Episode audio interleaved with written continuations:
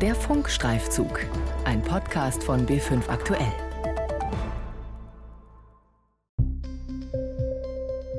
Millionenbetrug bei Aubinger Kita, falsche Zeugnisse und Überstunden. Andexer Kita-Leiterin soll bei Abrechnungen getrickst haben. Staatsanwaltschaft erhebt Anklage wegen Subventionsbetrug in Höhe von 200.000 Euro.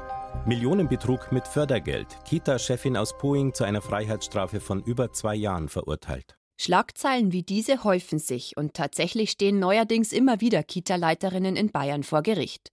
Wohlgemerkt nicht, weil sie sich selbst bereichern wollten, stattdessen aus Unwissenheit, Naivität.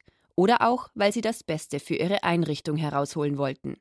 Doch seit es wegen Fördergeldbetrugs vermehrt zu Ermittlungen und Anklagen kommt, herrscht geradezu Panikstimmung. Und das trifft auch die Eltern, die ihre Kinder in Betreuung schicken. Für diese Mutter aus Oberbayern, die ihren Namen lieber nicht nennen möchte, ist es jeden Tag in der Früh ziemlich stressig.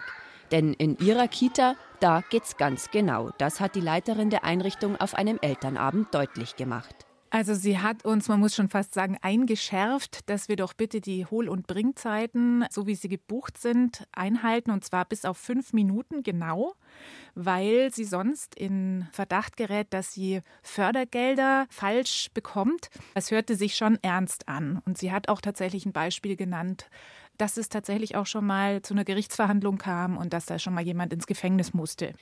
Die Verunsicherung beim Verwaltungs- und Leitungspersonal von Kindertageseinrichtungen in Bayern ist offenbar groß. Anonym erzählt zum Beispiel eine Erzieherin, sie habe ständig das Gefühl, mit einem Bein im Gefängnis zu stehen. Wahrscheinlich ist das auch der Grund, warum so viele Kita-Leiterinnen ein Interview mit dem Bayerischen Rundfunk ablehnen. Zum Teil auch, weil es ihnen vom Träger der Einrichtung, wie beispielsweise der katholischen Kirche, untersagt wird, an die Öffentlichkeit zu gehen. Aber auch die Eltern sind unzufrieden und verunsichert, wollen ihre Namen lieber nicht im Radio nennen. Eine flexible Kinderbetreuung, die bei der ohnehin schon oftmals schwierigen Vereinbarkeit von Familie und Beruf unterstützt, die sieht ihrer Meinung nach etwas anders aus. Die Mutter eines Krippenkinds aus Oberbayern erzählt, ja, es nimmt Flexibilität, zumal wir über Kinder reden, die fünf und jünger sind. Es ist auch so ein bisschen schade, dass man dann so hetzen muss und schauen auf die Uhr. Und da kommt schon sehr viel Stress rein, den es vielleicht nicht bräuchte. Aber wenn der Gesetzgeber das so regelt und wenn dieses Bikey Big so kompliziert ist, also so wie es sich für uns darstellt als Laien, dann ist es halt so. Dieses BeiKibik, das ist das Bayerische Kinderbildungs- und Betreuungsgesetz. Eingeführt wurde es schon 2005. Vieles funktioniert sehr gut, heißt es aus den Einrichtungen und auch aus dem zuständigen Sozialministerium. Doch vor allem eine Besonderheit sorgt nach wie vor für Verunsicherung und Probleme, die sogenannte kindbezogene Förderung. Fördergelder von Staat und Kommune werden nicht mehr pro Gruppe oder pro Erzieherin abgerechnet, sondern pro Stunde, die das Kind in der Einrichtung verbracht hat. Und die Geldgeber nehmen es genau. Für die Kitas bedeutet das einen enormen bürokratischen Aufwand, erklärt Helma Steiner, die Geschäftsführerin des Kindergartenvereins Degerndorf-Brandenburg im Landkreis Rosenheim. Es gibt den gewissen Anwesenheitsplan. Da wird jedes Kind, wenn die Mutter das Kind bringt, eingetragen und dann, wenn das Haus verlässt, dann wird das wieder ausgetragen und sagen, bis da war das Kind da. Dass das dokumentiert ist, das Kind war jetzt zum Beispiel von Viertel nach acht bis um dreiviertel eins da. Viertelstunden genau muss die Anwesenheit jeden Tag für jedes Kind dokumentiert werden. Das ist viel Bürokratie und es geht deswegen Zeit am Kind verloren, fügt die erfahrene Geschäftsführerin des Kindergartenvereins hinzu. Doch es ist essentiell für die Abrechnung, denn die kindbezogene Förderung des Beikibik bedeutet, die Kindertageseinrichtung bekommt ihre Fördergelder nur für Stunden, die die angemeldeten Kinder auch tatsächlich in der Einrichtung verbracht haben. Was logisch und richtig klingt, erweist sich im Alltag als aufwendig und unpraktisch, denn die starren Buchungszeiten widersprechen der Lebensrealität von Familien. Und es droht sehr schnell der Vorwurf sogenannter Luftbuchungen, erklärt Helma Steiner. Eine Luftbuchung ist zum Beispiel, wenn die Mutter das Kind jetzt fünf bis sechs Stunden anmeldet, das geht ja dann über Mittag drüber und dann sagt die Mama, na, heute hat er Flöte oder heute geht er zum Fußball und holt dann das Kind ab. Dann ist das Kind trotzdem bei uns angemeldet. Und das ist eine gewisse Problematik, wo man eigentlich irgendwann einmal eine andere Lösung finden muss, weil das ist ja täglich. Der eine geht zum Singen, der andere geht zum Schachspielen, ist aber bei uns angemeldet und das Kind ist dann nicht da, ist in der Anwesenheitsliste nicht vermerkt zu dieser Zeit. Und das sind dann die Luftbuchungen und das kann dann schon ein bisschen ein Problem werden. Denn dann bezieht die Einrichtung zu Unrecht Fördergelder. Im schlimmsten Fall droht der Vorwurf des Subventionsbetrugs, was dann zu staatsanwaltschaftlichen Ermittlungen und einer Anklage führen kann.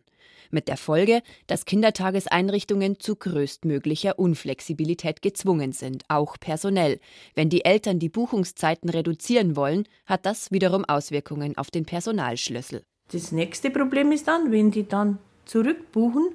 Am 1.9. haben wir das Personal eingestellt, für das ganze Jahr eigentlich. Und wenn das mehrere Eltern machen, dann haben wir natürlich wieder einen Anstellungsschlüssel, der super ist für uns, weil der dann bei 8,5 oder so, aber für die vorgesetzten Dienststellen natürlich schon ins Auge sticht. Unterm Jahr müsste man dann jemand ausstellen, wenn man jetzt ganz klar nach dem Gesetz arbeitet. Dass alles klar nach dem Gesetz geht, das kontrollieren die jeweils zuständigen Kreisjugendämter. 20 Prozent der Einrichtungen müssen pro Jahr überprüft werden. Rosemarie Merkel-Griesbach, die Leiterin des Jugendamts im Landkreis Starnberg, mit Zahlen aus den vergangenen Jahren. Wenn man so prozentual grob sagen kann, vielleicht nur bei einem Viertel der geprüften Einrichtungen war etwas, wo wir gesagt haben, okay, da muss eine Veränderung her. Manches ist auch nicht so, dass es förderschädlich ist dass bestimmte Rahmenbedingungen erfüllt werden müssen und manche Sachen einfach, die sehr gravierend sind, die schlagen sich natürlich auf diese Zuschüsse aus. Das bedeutet konkret, die Einrichtungen müssen Fördergelder, die sie bereits erhalten haben, wieder zurückzahlen. Eine Recherche des Bayerischen Rundfunks hat ergeben, dass das Problem in sehr vielen bayerischen Landkreisen akut ist. Im Kindergartenjahr 2017 wurden von allen geprüften Einrichtungen, beispielsweise im Landkreis Altötting fast 6.000 Euro, im Landkreis Günzburg rund 11.000 Euro, in der Landeshauptstadt München um die 165.000 Euro und im Landkreis Weilheim-Schongau fast 29.000 Euro an Fördergeldern zurückverlangt. Wir haben die Zahlen ins Verhältnis gesetzt zur Gesamtförderung. Zum Beispiel wurden für die Kitas im Stadtgebiet München insgesamt 299 Millionen Euro Förderung bezahlt. Nicht einmal 0,06 Prozent davon, nämlich jene 165.000 Euro, wurden zurückgefordert. Als Grund für die Beanstandungen und die damit verbundenen Rückforderungen geben die zuständigen Behörden durchweg Fehler bei den Buchungszeiten der Kinder an.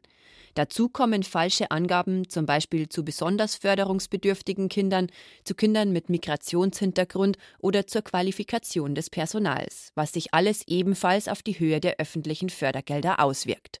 Die bayerische Sozial- und Familienministerin Kerstin Schreier verteidigt den enormen Aufwand, den das Bikibik mit sich bringt. Immer wenn es um Steuergelder geht, werden wir natürlich Nachprüfung immer machen müssen. Das heißt, es ist in der Logik, dass wir ein bisschen Bürokratie auch brauchen, damit das Ganze funktioniert. Aber man muss auch immer sehen, wenn man fast vier Milliarden Euro im Umlauf hat, dann ist es sehr viel Steuergeld und dann rentiert sich schon auch, dass man schaut, wie sind die Buchungen und wie viel Geld fließt.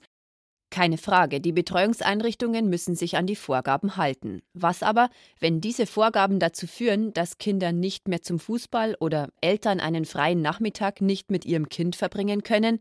Nicht nur Eltern und Kitas, auch einige Kommunen sind unglücklich mit den Auswirkungen des Bikibik. Die Bürgermeister aus dem Landkreis Starnberg haben sich zum Beispiel zusammengetan und eine Resolution an den bayerischen Ministerpräsidenten Markus Söder geschickt. Rupert Monn, der Sprecher der Starnberger Bürgermeister, also zunächst ist es so, dass der Gesetzgeber festgelegt hat, dass ein Rechtsanspruch für die Kinder besteht. Letztendlich bleibt es aber trotz der vielen Förderungen und Zuschüsse staatlicherseits an den Gemeinden und Kommunen hängen. Und ganz dramatisch finden wir, dass die Zahlungen des Staates über die Gemeinden laufen das ist nicht das größere Problem, aber wenn beispielsweise eine Einrichtung Rückforderungen nicht mehr tätigen kann, dann bleibt es an der Gemeinde hängen, weil die Gemeinde verpflichtet ist, dem Staat die geforderten Rückzahlungen zu tätigen. Der Staat ist fein raus, weil er sich über die Gemeinden absichert, dass er immer wieder zu seinem Geld kommt. So fordern die Bürgermeister im Landkreis Starnberg, dass ihre Kommunen nicht mehr für die Staatsgelder bürgen müssen. Außerdem pochen sie auf eine generelle Vereinfachung der Förderungen, auf mehr Pauschalierungen. Die jetzige Förderung durch den Staat ist einfach zu kompliziert, zu umfangreich.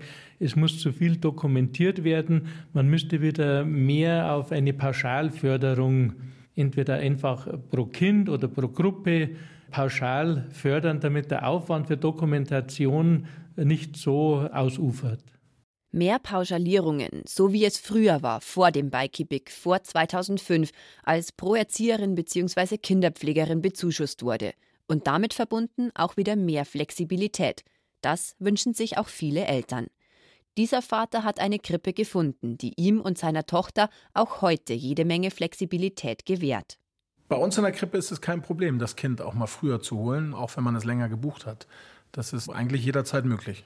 Also wenn ich bis 17 Uhr die Krippe gebucht habe, dann ähm, könnte ich meine Tochter auch um drei holen. Das ist gar kein Problem. Da schauen sie mich auch nicht blöd an. Doch wie genau das Personal dieser Kinderkrippe abrechnet, wie es die Buchungszeiten angibt und welche Fördergelder es bekommt, darauf gibt es keine offizielle Antwort. Für ein BR-Interview steht nämlich keiner aus der Einrichtung zur Verfügung. Für die Eltern der zweieinhalbjährigen Tochter ist die zeitliche Flexibilität der Krippe aber essentiell, betont der Papa. Wir sind ja beide selbstständig, meine Frau und ich, beziehungsweise freiberuflich und haben deswegen auch ganz unterschiedliche Zeiten. Und es ist bei uns auch so, dass man mal spontan eben einen Job bekommt. Und deswegen ist das ähm, unheimlich wichtig, dass wir halt auch die Möglichkeit haben, sie entweder mal lang drin zu lassen, wenn wir jetzt beide arbeiten müssen.